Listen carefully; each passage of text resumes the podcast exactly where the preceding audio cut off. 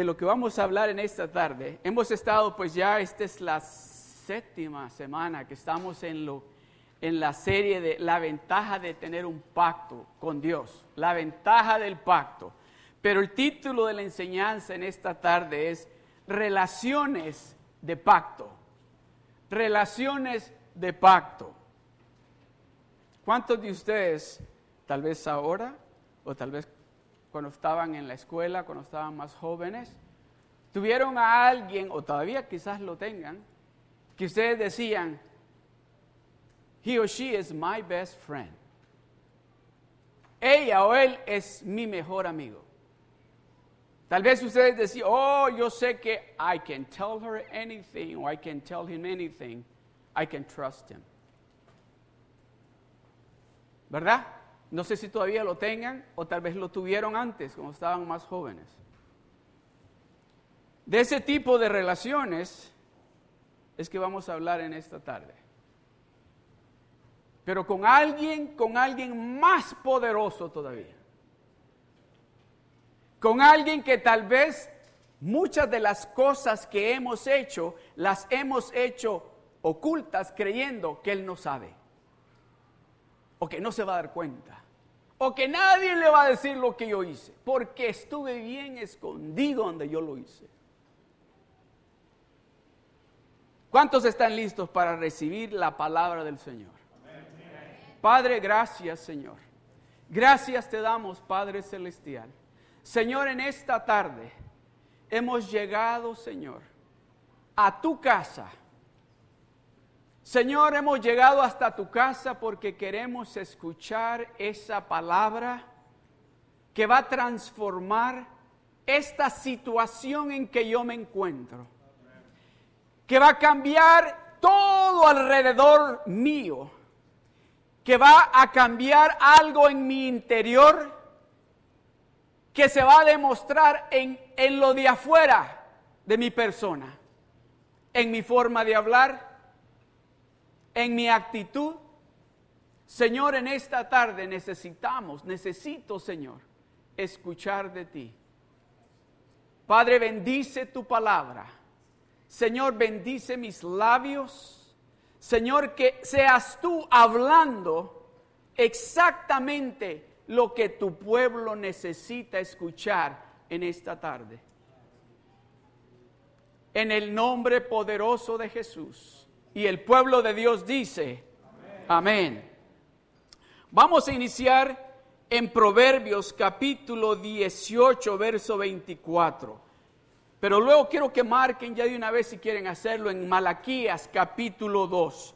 Pero vamos a iniciar leyendo Proverbios 18, 24. Ah, esa versión me gusta. Gloria a Dios. Y vamos a leerla todos juntos. Amén. Todos juntos vamos a leer. ¿Listos? Una, dos y tres. El hombre que tiene amigos ha de mostrarse amigo y amigo hay más unido que un hermano. El hombre que tiene amigos ha de mostrarse de ser amigo y amigo hay más unido que un hermano. Me gusta como dice en inglés porque dice, a friend. Can, do you have that version in English? Can you put it in English? Thank you. A man who has friends must himself be friendly, but there is a friend who sticks closer than a brother. Me gusta como dice, but it is, dice, but there is a friend who stick closer than a brother. Yo tengo un hermano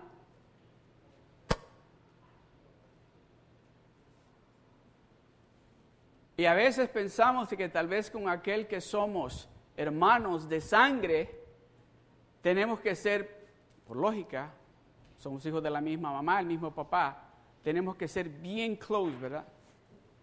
Pero yo no sé usted, pero yo y mi hermano mayor ah, no somos nada de I love him, lo quiero, yo sé que él me quiere a mí, pero no somos lo que dice allí. So, estamos hablando de ese hermano, de ese amigo, de ese amigo que aún, oiga bien, ese amigo que va a venir con usted y le va a decir así sinceramente, lo que tú estás haciendo está mal. Y esto es lo que estás haciendo.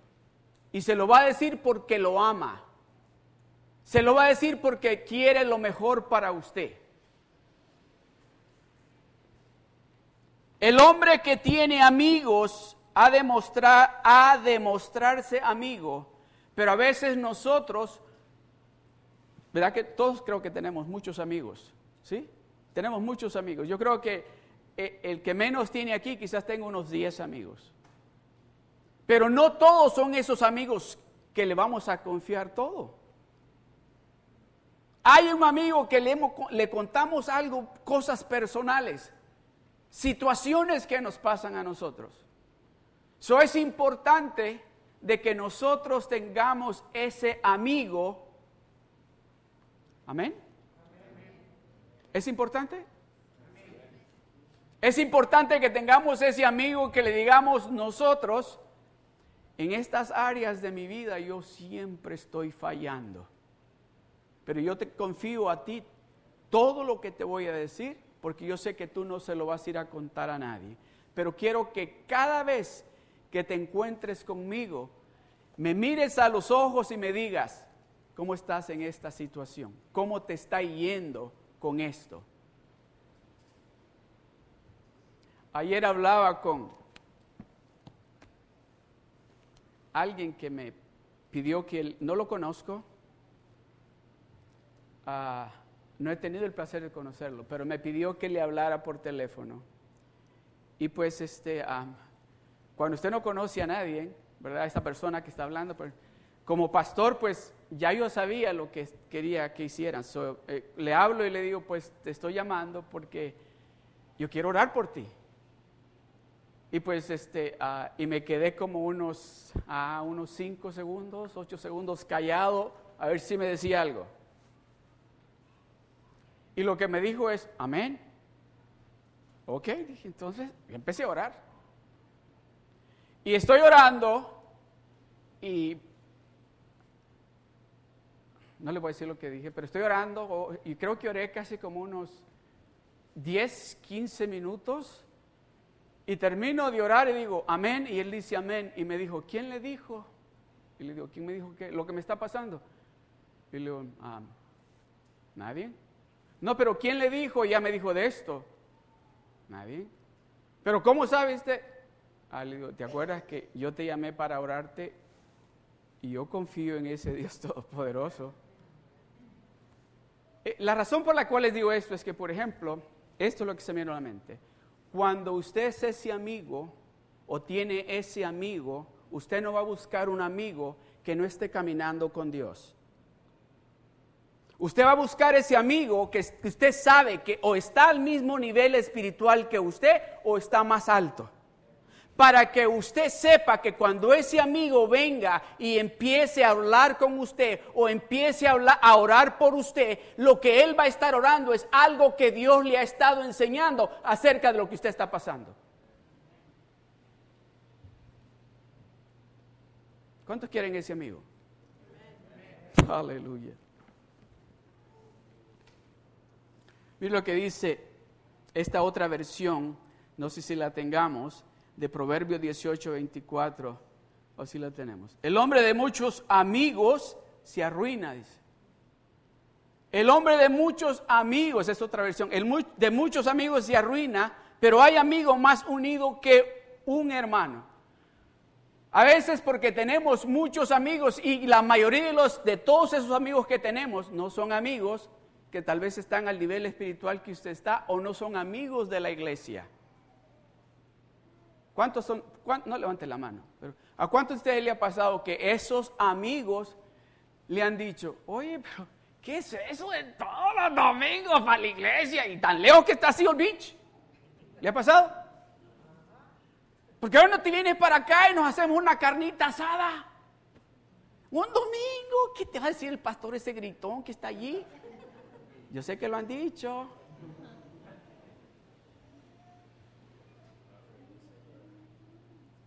No, dice, pero hay un amigo más unido. De ese amigo es que vamos a estar hablando ahora en diferentes áreas de nuestra vida. Óigame bien, no estoy diciendo yo cuando vayamos en el transcurso de la enseñanza, no quiero yo que usted diga o piense que yo estoy diciendo que el único y verdadero amigo va a ser Dios. No, no es eso, pero de eso quiero hablarle.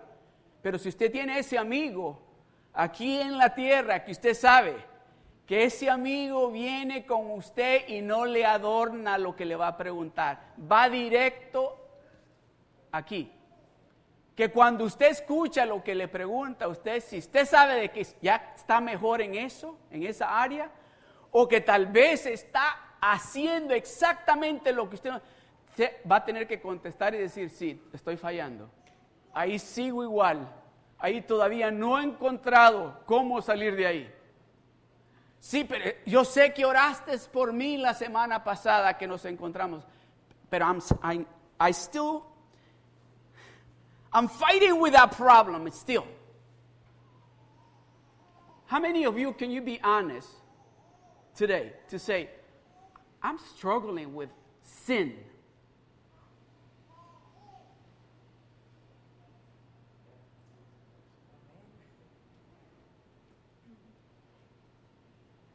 ¿Cuántos de ustedes pueden ser honestos con Dios y decirle a Dios, Señor, yo verdaderamente que sigo peleando con esto que yo sé que no te agrada a ti? Amén. Óigame, cuando usted se encuentra frente a ese amigo que en esta tarde quiere hablar con usted, usted, déjeme decirle, no le va a poder decir, oh, pero es que fue un resbalón, resbalón, todas las semanas.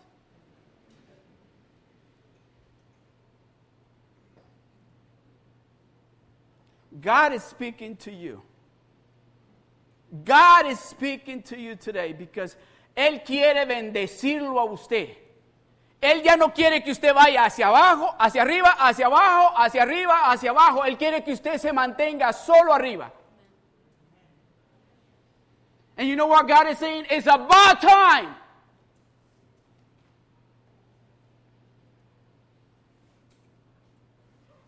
Tal vez usted se ha preguntado, yo no me, no me explico, ahora que estoy yendo a la iglesia, ahora, ok, Let's go deeper. Vámonos más profundo. Ahora que estoy yendo a la iglesia, ahora que, que empecé a tomar el discipulado, yo no entiendo por qué las cosas no cambian.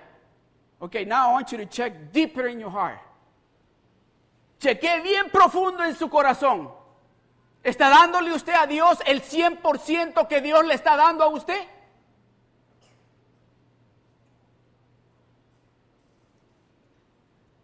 Le está dando usted a Dios lo que usted sabe que usted le tiene que dar a Dios. O tal vez solamente en los domingos. O tal vez solamente es cuando estoy alrededor de los hermanos. Ok. Usted sabe que en el, en el Medio Oriente dicen de que cuando a usted le dicen, o usted dice, tú eres mi amigo, es un pacto que se hace. Cuando usted le dice a alguien, usted le dice a otra, tú eres mi amigo, oh, esa palabra amigo es un pacto, quiere decir, tú vas a estar conmigo y yo voy a estar contigo aún en los momentos más difíciles. Por eso dice que en el Medio Oriente no todos se dicen, este es mi amigo o ella es mi amiga. Porque saben de que el momento que dice, tú eres mi amigo, yo soy tu amigo, eso va bien profundo.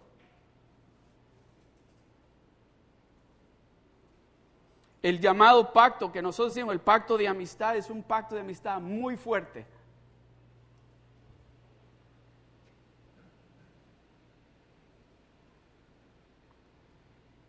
Es ese pacto que, por ejemplo, no sé, ustedes, yo creo que todos tenemos ese amigo de que sabemos de que en un momento difícil de cualquier tipo le podemos hablar y va a hacer lo imposible por ayudarnos. ¿Cuántos de ustedes han oído esa expresión que dice, la sangre es más espesa que el agua?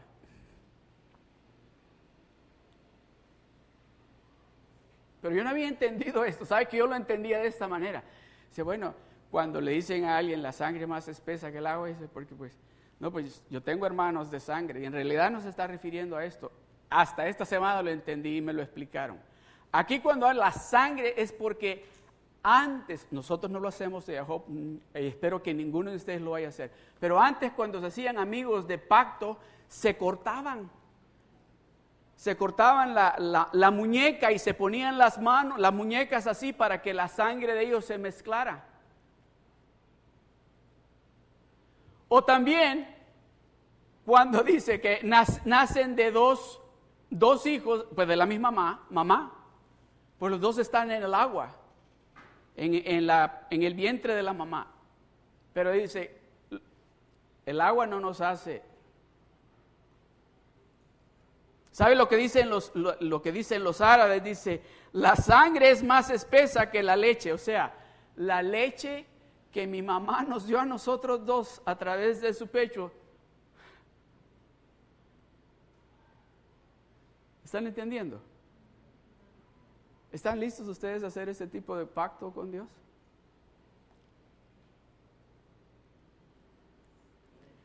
¿Que nos vamos a cortar la muñeca? A ver, hermano, el cuchillo que le dije que me preparara. No, no se trata de eso. No se trata de eso. Oiga esto. Dice, en el año 1869, el periódico New York, el Heraldo, decirlo, envió un corresponsal extranjero que se llamaba Henry Stanley para encontrar al misionero y explorador escocés que se llamaba el doctor David Livingstone. El doctor, eh, perdón, el doctor Livingstone había desaparecido durante seis años y Stanley fue enviado para demostrar que no estaba muerto. En 1871 Stanley encontró al doctor Livingstone. Oiga esto. En sus muchos años, dijo el doctor, en África, Henry Stanley cortó el pacto, oiga esto, el pacto de cortarse la muñeca o tal vez otras áreas del cuerpo. En sus muchos años en África, Henry Stanley cortó el pacto más de 50 veces con diversos jefes en las tribus en África Así que cuando él se encontraba con una tribu que quería hacerles daños a él, él les hacía así y le enseñaba todas las cortadas que tenía de los pactos que había hecho con los otros jefes de las tribus. Y dice que cuando miraban todas las cicatrices que él tenía, decía, déjenlo. Porque ellos sabían, si le hacemos un daño, se nos van a venir todos los que han hecho pacto con él. Y dice esto, dice, Así que cuando él se encontraba con una tribu hostil, él les mostraba sus cicatrices para persuadir a los atacantes. Stanley dijo que en todos sus años en el continente africano, que nunca había oído hablar de un pacto de sangre que se haya roto. Nunca escuchó durante el tiempo que estuvo en África de que un pacto de sangre se haya roto. ¿Quién hizo un pacto de sangre por usted y por mí? ¿Cree usted que lo puede romper? ¿Verdad que es irrevocable lo que él hizo? Amén. Mire lo que dice Mateo capítulo 10, verso 37. El que ama a padre o madre más que a mí no es digno de mí. El que ama hijo o hija más que a mí no es digno de mí.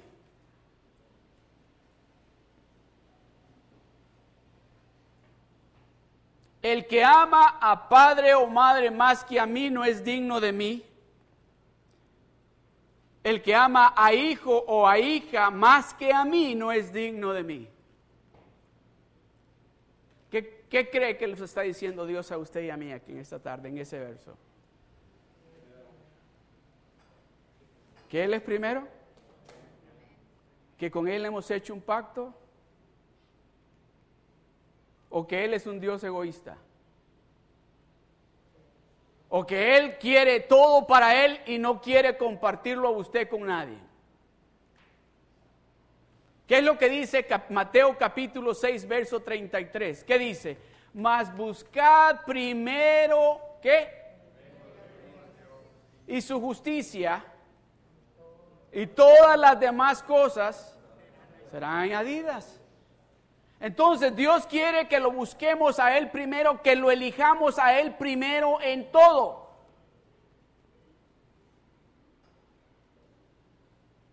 En todo.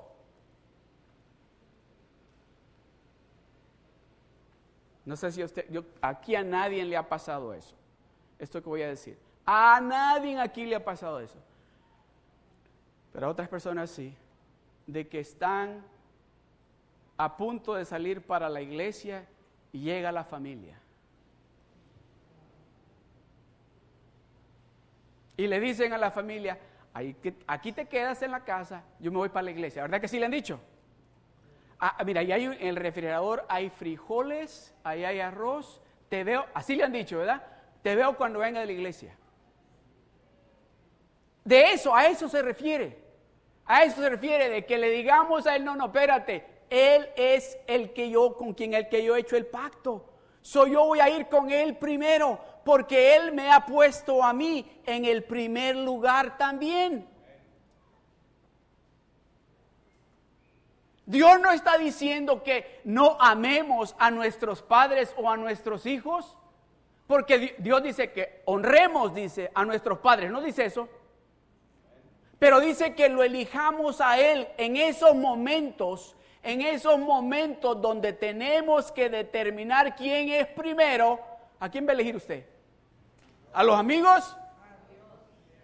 Ah, ahorita lo están diciendo, lo voy a poner a prueba. Lo voy a poner a prueba. Es cierto, aquí, oiga, no me dejan, eh, lo que voy a decirles. Cuando estamos aquí en la iglesia, y el hermano Abraham dice, vamos a adorar a Dios. todos levantamos la mano. ¿Verdad? Y, y, gloria a Dios y gloria a Dios. Porque aquí en la iglesia nos ponemos rapidito el gorrito de santo.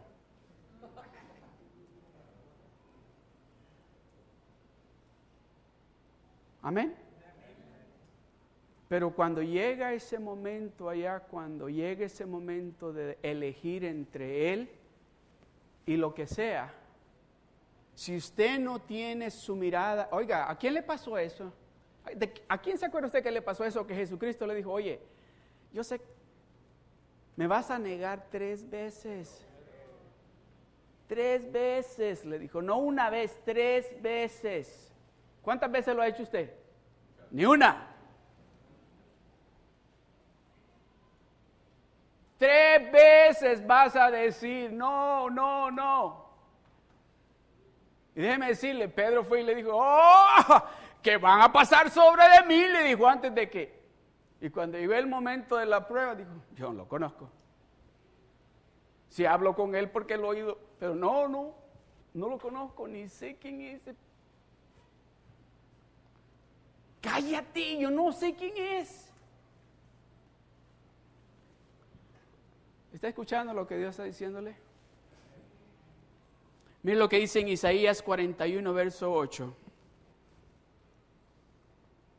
Isaías 41, verso 8 dice, pero tú Israel, siervo mío eres, tú Jacob, a quien yo escogí, descendencia de Abraham, mi amigo.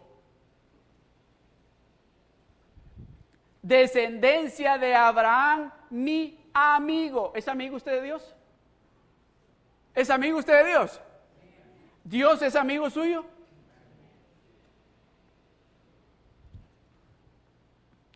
A ver, ¿es amigo usted de Dios? ¿Son, ¿Sí son amigos de Dios? ¿Sí? ¿Son amigos de Dios aquí? ¿Pero por qué dicen amén? ¿Sabe lo que yo gritaría? Sí, amén, de tener ese amigo como Él. ¿O no se siente usted orgulloso de tener ese amigo que es el Dios Todopoderoso? Aquí está en la casa de Dios, no tenga temor, aquí no le van a decir, oye, ¿qué te pasó? ¿Ya te convencieron allá en Seal Beach?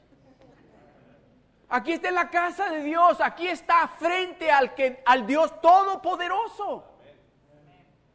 Y si él es su amigo, déjeme decirle, usted tiene toda la libertad. Toda la libertad, porque él, el Dios Todopoderoso, está aquí. Su amigo. Su amigo. Aleluya. Santiago capítulo 2, verso 23. Y se cumplió la escritura que dice, Abraham creyó a Dios y le fue contado por justicia y fue llamado amigo de Dios. Abraham, Abraham creyó todo lo que Dios le estaba diciendo. ¿Cuántos saben de que Abraham ya estaba bien viejito cuando tuvo su primer hijo? No, no estaba bien viejito. No estaba bien viejito. Era un teenager. Dice Abraham que tenía 100 años y cuando miró a Sara dijo, oh". Pero algo maravilloso, algo poderoso es que dice que le creyó a Dios todo lo que Dios le dijo.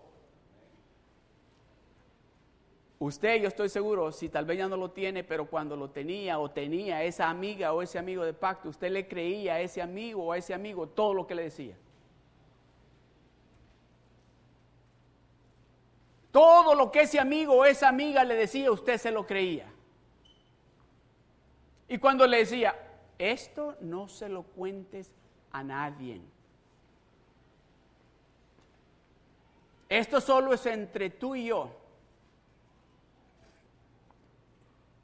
Y se cumplió la escritura que dice, y se cumplió la escritura que dice, Abraham creyó a Dios y le fue contado por justicia y fue llamado amigo de Dios.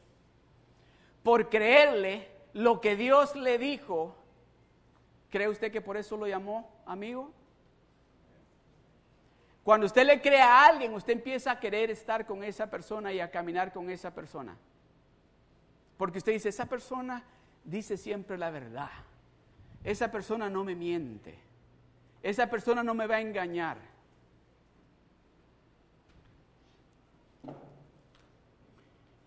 Y Abraham creyó a Dios y le fue contado por justicia y fue llamado amigo de Dios. Dice que la palabra de Dios en el libro de Génesis y dice también en hebreo, dice que Abraham, dice, no permitió que su fe se debilitara, sino al contrario, dice, su fe se aumentaba no dudando, ¿por qué? Porque dice que él alimentaba su fe adorando a Dios.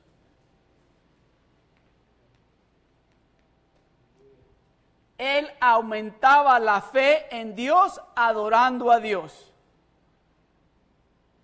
Algo que nosotros practicamos aquí en la iglesia y que nos van, me han escuchado ya decirlo muchas veces, es que nosotros aquí en la iglesia leemos la Biblia todos los días. Todos los días, porque yo quiero que mi fe en Dios, oiga esto, en esas promesas que Dios me ha hecho a mí, no se debilite. Abraham cuando miró a Sara, no dijo, oh, no creo que vayamos a tener ese hijo que Dios me prometió. Al contrario, su fe dice, se fortalecía porque él adoraba a Dios. O sea, fortalecía su fe a través de la adoración a Dios. Y nunca le dio lugar a la duda. ¿Qué es lo que Dios le ha prometido a usted? ¿Qué es lo que usted sabe? Y usted lo puede decir con toda certeza. Dios me lo dijo a mí para que no llegue la duda, para que no le dé lugar a la duda, usted tiene que estar siempre en la presencia de Dios, adorándolo a Él y diciéndole, Señor, gracias por lo que tú me prometiste a mí. Juan 15, del verso 13 al 14, dice, nadie tiene mayor amor que este, que uno ponga su vida por sus amigos. ¿Quién puso su vida por sus amigos? ¿Y quiénes son esos amigos? ¿Nosotros? So, usted es un amigo bien especial para Dios. Usted es un amigo que su redentor le llama mi delicia diaria, mi tesoro, la niña de mis ojos. El verso 14 dice, vosotros sois mis amigos. A ver, repite el resto del verso conmigo, todos. Una vez más, todos juntos. Si hacéis lo que yo os mando. Vosotros sois mis amigos, dice Dios, si hacéis lo que yo estoy mandando de que hagas. Oh, yo, no, no, había entendido eso. Yo creí que nada más era ser amigo de él, venir los domingos a la iglesia. Y cuando me invita el hermano José para ir al rock group, o sea que tengo que hacer lo que él me dice que yo haga para ser amigo de él.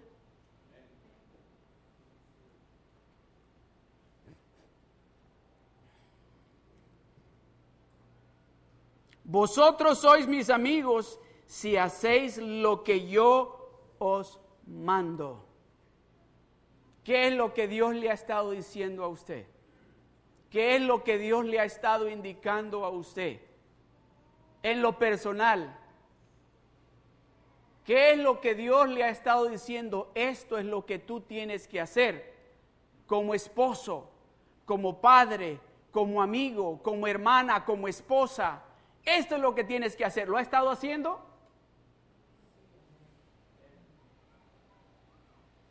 Como empleado, ¿ha estado haciendo lo que Dios le ha estado diciendo que haga? ¿Ha dejado de estar mintiendo en el trabajo diciendo que está enfermo y se ha desvelado por estar haciendo otras cosas? Como hija o como hijo, ¿Ha estado haciendo lo que Dios le ha dicho que haga? ¿Que lave los platos? ¿Que arregle el cuarto?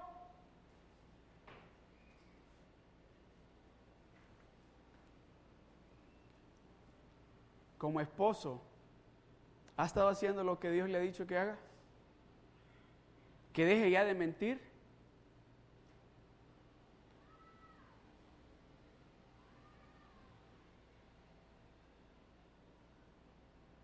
como esposa, ¿está haciendo lo que Dios le ha dicho que haga? Acuérdese que a Dios no lo vamos a engañar. Esas cosas que usted hace en lo oculto, Dios las está mirando. Esas cosas que usted cree, aquí nadie me ve ni me oye, esas cosas las está mirando Dios. Y esas cosas le están previniendo a usted de lo que Dios tiene para usted. Y saben lo peor del caso es que el enemigo viene y le dice, aquí nadie te va a ver. Aquí nadie te va a ver. Aquí estás en un lugar bien escondido. Aquí ni te conoce nadie en este lugar que estás.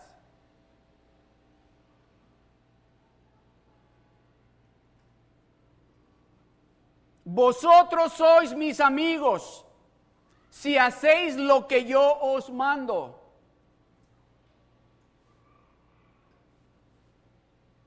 Es en el futuro, no está hablando en el presente, es en el futuro. Puedes ser mi amigo si haces lo que yo te estoy mandando que hagas.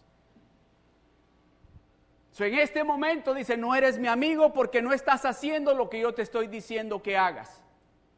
Pero puedes ser mi amigo si inicias a hacer las cosas que yo te mando. Oiga esto, oiga esto. ¿Cuántos de ustedes le han dicho a sus hijos, oye, voy a arreglar el cuarto?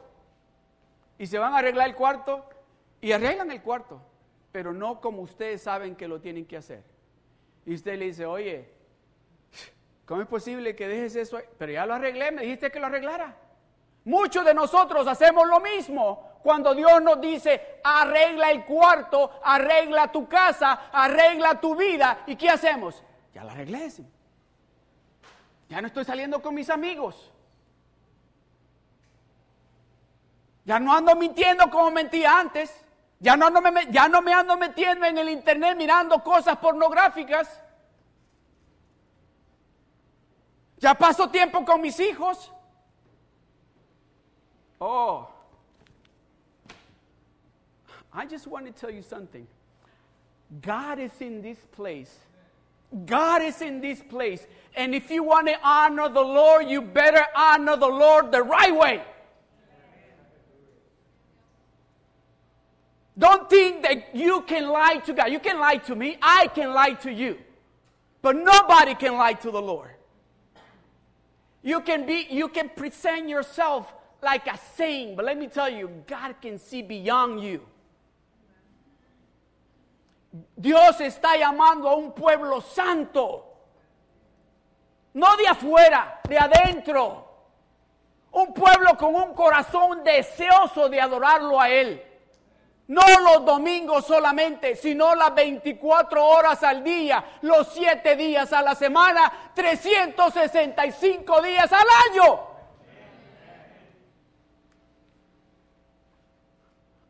Ah, yo le estoy creyendo a Dios de que en este lugar, en este lugar, aquí Él va a hacer milagros pero está esperando a que usted y yo demos ese paso hacia arriba y dejemos de hacer esas cosas que usted y yo sabemos que no le agradan a Él. Esas cosas que usted sabe, usted sabe que cuando las anda haciendo, Dios lo está mirando. Cuando usted está hablando de esa manera, Dios lo está escuchando. Cuando usted está actuando de esa manera, Dios está observando. Ok.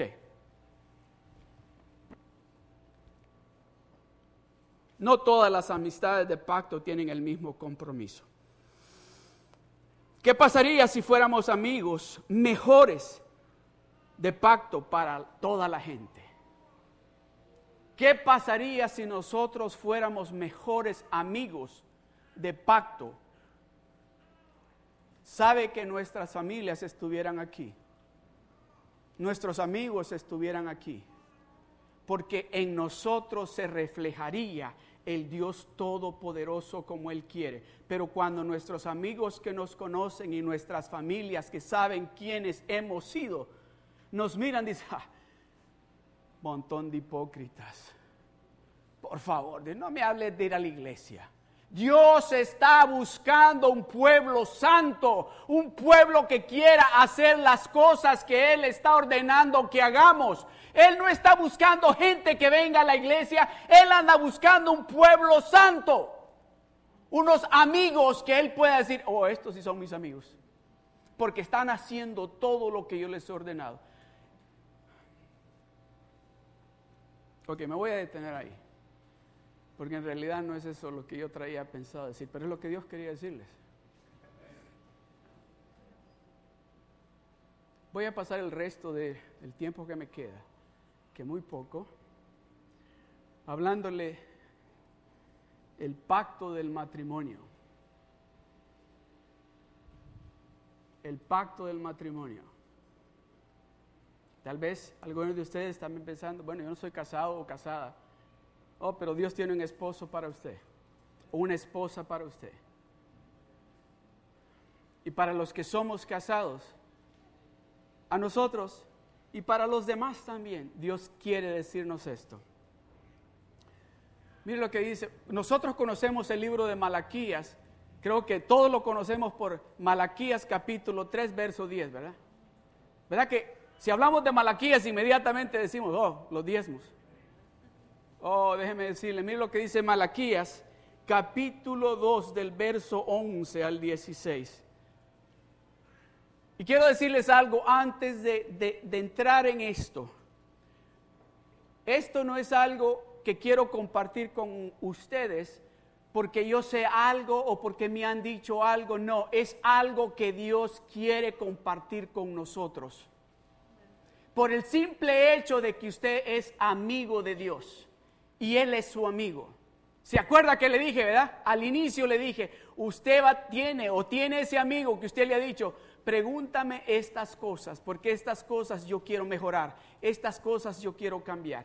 So, si Dios es ese amigo suyo, escuche lo que Dios quiere decirle a usted y a mí en esta tarde. Dice, prevaricó Judá, y en Israel y en Jerusalén se ha cometido abominación porque Judá ha profanado el santuario de Jehová que él amó y se casó con hija de Dios extraño. Aquí Dios le está hablando a un pueblo judío. Es como que si Dios le dijera a este joven judío que vino, que es del pueblo, que es de los amigos de Dios y decidió casarse con alguien que estaba adorando otros dioses, no el verdadero y único Dios. ¿Se da cuenta cómo de celoso es Dios? Dios no quiere compartirlo a usted con nadie ni con nada. Voy a repetir de nuevo esto. Dios no quiere compartirlo a usted con nadie ni con nada. Si se enoja conmigo, hermano, se va a enojar con Dios. Porque esto Dios quiere decirnoslo a nosotros porque Dios quiere que nosotros seamos esas familias bendecidas. Para que nuestra familia, para que nuestros amigos miren en nosotros el poder de Dios manifestarse en nuestras vidas de una manera como nunca ha sucedido. Jehová cortará de las tiendas de Jacob al hombre que hiciere esto va a dejar de ser mi amigo, dice aquel que vaya y se case. Oiga, si usted está, si alguien por ahí, estoy hablando con los solteros, si alguien por ahí anda poniendo los ojos en usted y ese alguien no sirve a ese único y verdadero Dios, dígale, aléjate de mí, Satanás. Porque usted no quiere que Dios lo corte de esa lista de amigos que él tiene.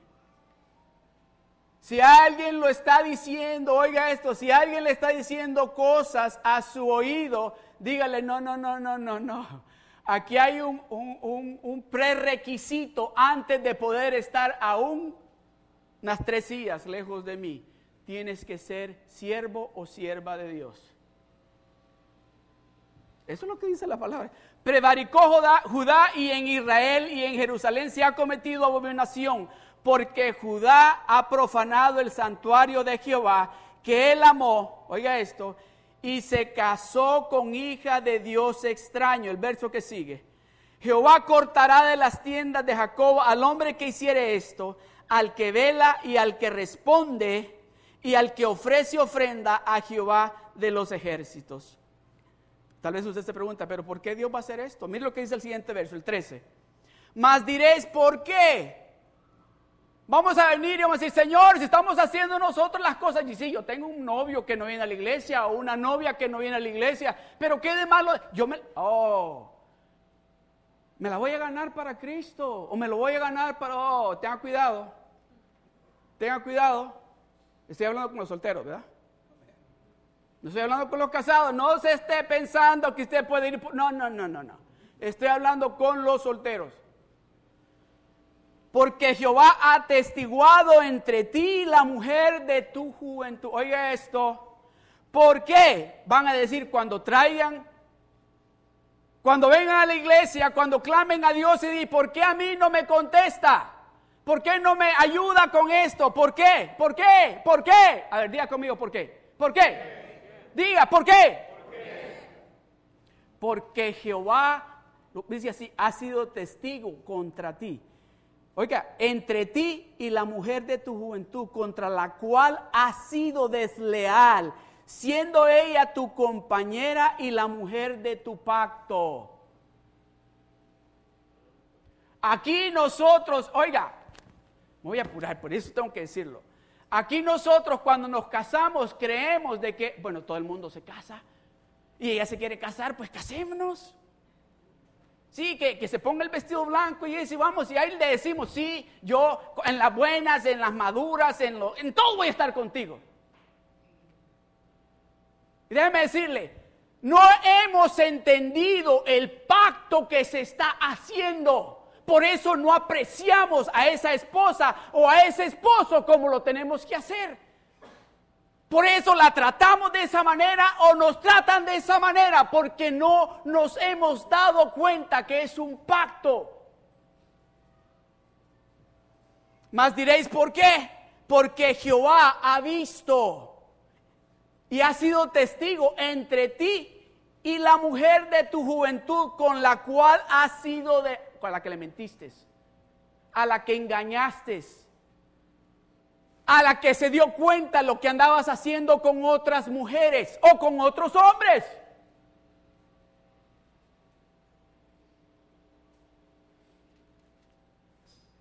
¿Sabe por qué Dios nos está hablando de esta manera? Es porque Dios quiere llevarnos a otro nivel.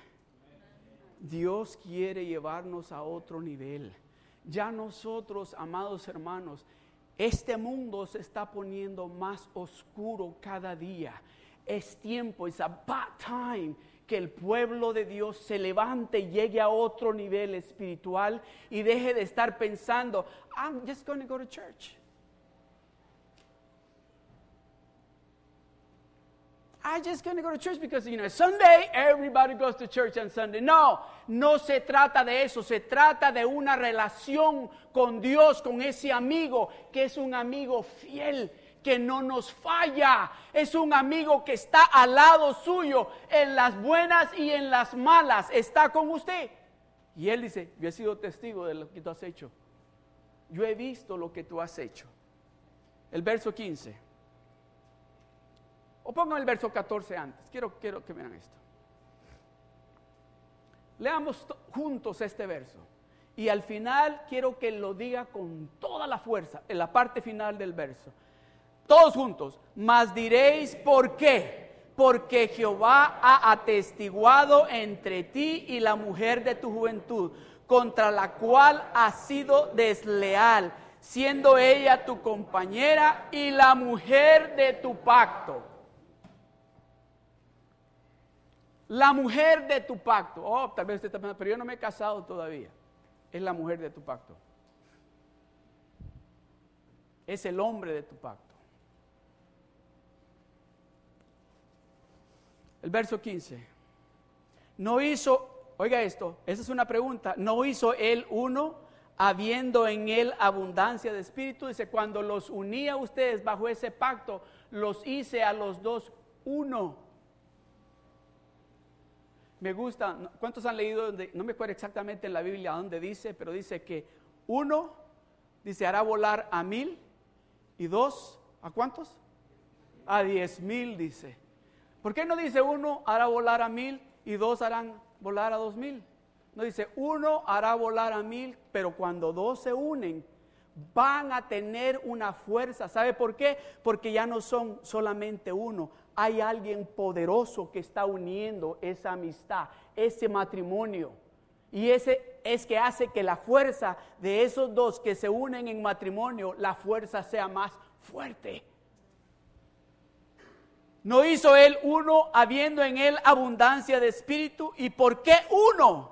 Porque, oiga esto, oiga esto, porque buscaba, ¿qué dice? ¿Está entendiendo lo que Dios está diciendo? ¿Sabe por qué Dios es tan celoso de sus hijos y de sus hijas? ¿Y por qué Dios dice no te unas en yugo desigual? ¿Por qué dice no te cases con alguien que no me conozca? No te cases con alguien que no me conozca porque vas a tener problemas.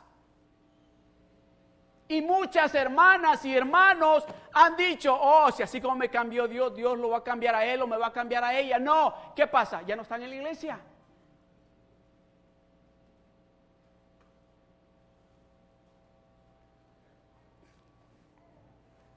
Porque dice, Dios anda buscando cuando se unen dos hijos de Él, que sea uno porque lo que él anda buscando es que esos hijos que nazcan de ese matrimonio sigan siendo seres que lo van a adorar a él, que lo van a respetar a él, que lo van a amar a él.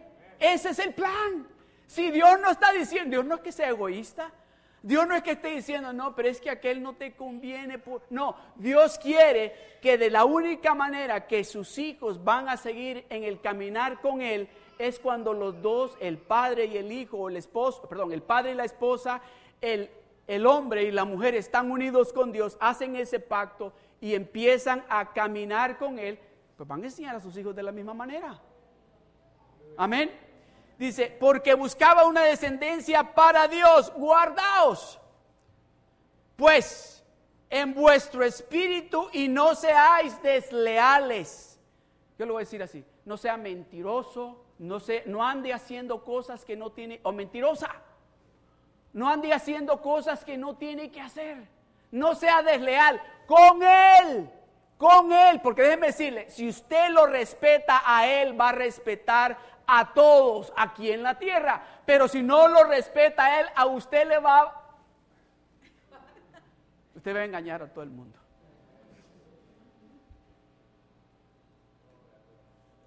Ok. No seáis desleales para con la mujer de vuestra juventud. No seáis desleales para con el hombre de vuestra juventud. Verso 16. Porque Jehová Dios,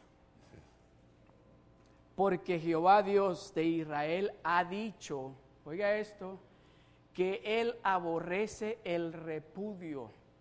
En otra versión, ¿sabe lo que dice? porque Dios aborrece el divorcio.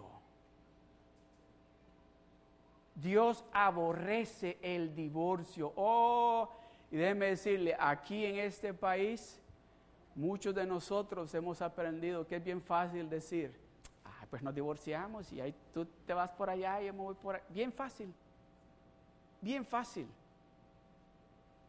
Para que no tengamos más problemas, tú te vas por allá y ahí Ay, busquemos un abogado y se arregló esto. Bien fácil.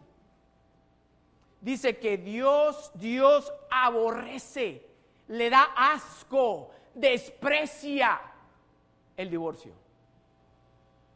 ¿Sabe por qué? Porque cuando Él ha sido parte de esa unión y que luego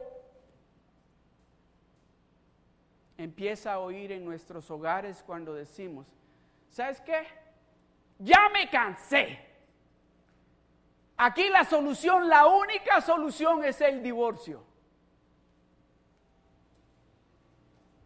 Yo compartía con unos hermanos el, el viernes en un rock group que les decía que yo tuve la bendición de que yo crecí con mis abuelos y mis abuelos vivieron juntos casi 65 años hasta que se murieron. Y yo le digo que yo nunca, y quizás, porque es más que seguro, se pelearon, pero yo nunca los vi. Bueno, en la casa, yo me acuerdo, yo algunos de ustedes les he contado esto, ¿verdad? En la casa ni, esto se podía decir.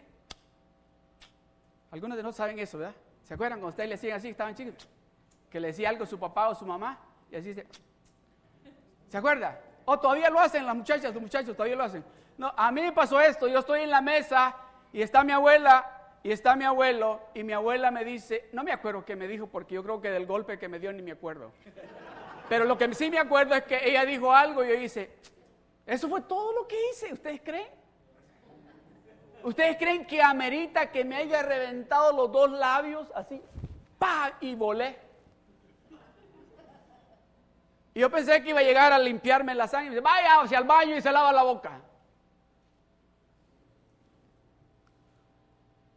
¿Están de acuerdo ustedes con eso? Todo lo que hice fue... Eso fue todo lo que hice. No sé por qué les empecé a decir eso. ¿Por qué les dije eso?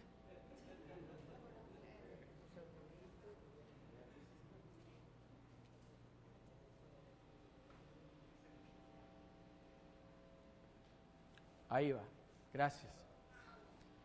Pero en mi casa con mis abuelos, ahí no se habló nunca de divorcio. Mi mamá y mi papá vivieron creo que juntos hasta que mi mamá falleció primero y luego mi papá, casi los 50 años. Y déjeme decirle, yo, esto no porque lo supe o lo vi, perdón, porque lo vi, me lo contaba mi o oh, tu papá cuando está Que una vez le tuve que dar con machete, con machete, ama. No, pero, pero estaba en la, en la, para los que son de mi país van a conocer, en la vaina, no le pegué así, que, ay, qué bueno, porque le hubieran arrancado las piernas al Señor. Oh, le di con esa intención, me dijo. Pero nunca se habló de divorcio. ¿Sabe lo que decía mi abuela? le dije a unos hermanos el otro día. Mi abuela decía, no, no, no, no, no. Aquí Yo ya me subí al, al, al caballo y de este caballo no me bajo hasta que se amance.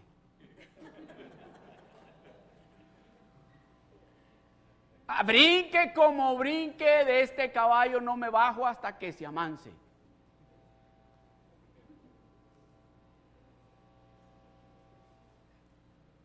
Dios odia, odia el divorcio. Ok, me voy a apurar ya. Primera de Pedro capítulo 3 verso 7 dice, vosotros maridos, igualmente vivid con ella sabiamente, dando honor a la mujer como a vaso más frágil y como a coheredera de la gracia de la vida. Oiga esto, para que vuestras oraciones no tengan estorbo. Vosotros maridos igualmente vivid con ella sabiamente. Ah, ¿sabe que yo padezco algo? Yo padezco de algo que, que a veces e, es, es, pero esas sorderas de vez en cuando me pasa, ¿eh? no todo el tiempo, que a veces hermana Ligia no está por aquí, ¿verdad? Ok me dice algo y yo le digo, sí, sí, sí, sí, sí, ya oí. Y luego hace así, ¿qué te dije? sí, te oí, que vamos a hacer eso. Pero es que lo que pasa es que estoy hablando con las mujeres, las mujeres como que, le, como, que, como que quieren más explicación de lo que ellos están analizando y nosotros es sí o no, o está bien, ok, pues ya. Pero, pero ese soy yo. Pero aquí dice, vosotros maridos igualmente vivid con ellas sabiamente, entendámoslas. Porque nos están queriendo decir algo que es importante para ellas. No ignoremos lo que nos están tratando de decirnos, porque cuando las ignoramos las vamos a enojar y van a gritar y no quiero que me pongan chile en la comida. A mí no me gusta el chile. Pero lo más importante es porque cuando nosotros estamos haciendo eso, déjeme decirle, cuando usted y yo, o cuando usted y su esposa se agarran de la mano para clamar a Dios, dice, para que vuestras oraciones no tengan estorbo, para que Dios escuche vuestras oraciones. Amén. Mire lo que dice Job capítulo, tengo que apurar. Job capítulo 31, verso 1. Hice un pacto con mis ojos. ¿Qué dice? Leámoslo juntos. Y los hombres especialmente. Todos leámoslo, pero los hombres especialmente. Hice un pacto con mis ojos de no mirar con codicia sexual a ninguna joven. Me gustó estas palabras mis ojos, mis ojos, oiga bien, no estoy diciendo los suyos, mis ojos están bien estúpidos. Así. Ya no como antes, ya no como antes. Ahora, por ejemplo, si yo veo a alguien, estoy hablando de una joven, si veo a una persona, una mujer, ya mis, inmediatamente cuando algo está queriendo pasar, el espíritu, güey, está bien mensito. ¿Está entendiendo? O cuando mi esposo, oh, le voy a contar esto. Un día estábamos sentados aquí. Ahí estaba ella, aquí estaba yo y aquí había un hermano que tiene unos brazotes así. Ese hermano está, pero... Y entonces, y estaba el servicio de oración bien. Y estoy yo, pero alabando a Dios y eso. Y luego, en ese momento que termina la, la adoración, dice el hermano que estaba aquí, dice, dice pues Dele un abrazo a los que están al lado y, y dígales que Dios, algo por ahí, y me salgo yo para acá. Y la hermana Lía, tocándole el brazote, dice, ay, pensé que eras tú. ¿Cómo le digo que no le ven los brazotes que tiene? Si ustedes lo miran a ese hermano, no hay manera de confundirse conmigo.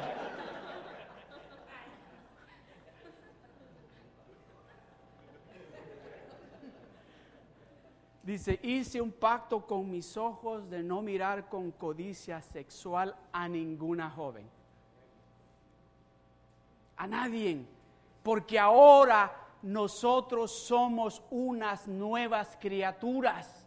Las cosas viejas que practicábamos antes se acabaron. Ahora el que vive en mí es Cristo, no aquel que me hacía mirar para todos lados.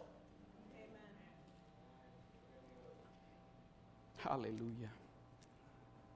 Aleluya.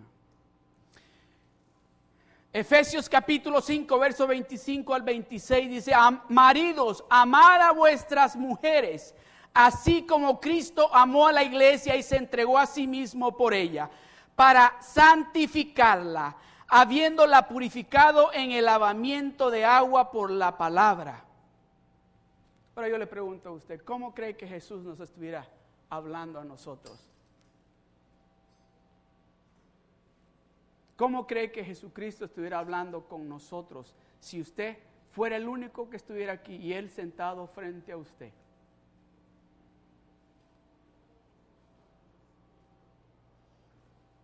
¿Quiere usted que Jesucristo le, le, diría?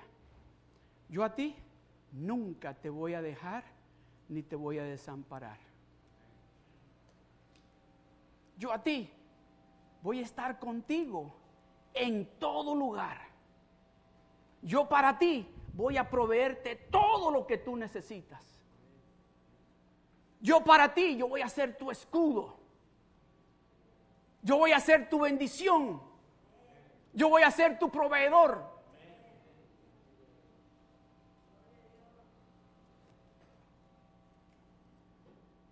Mateo capítulo 28, verso 20. Y tengan por seguro esto, que estoy con ustedes siempre hasta el fin de los tiempos.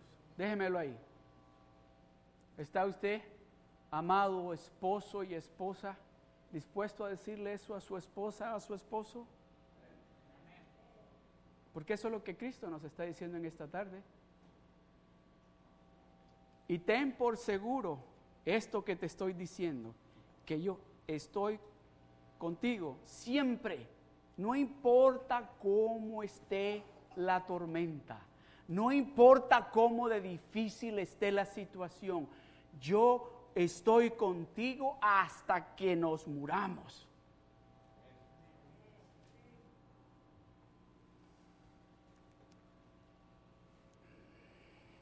Con esto voy a concluir. Mateo 7, 7.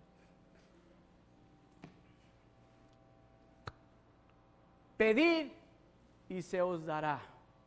Buscad y hallaréis. Llamad y se os abrirá. ¿Cuántos nosotros los esposos estamos dispuestos a decirle a nuestra esposa, pide?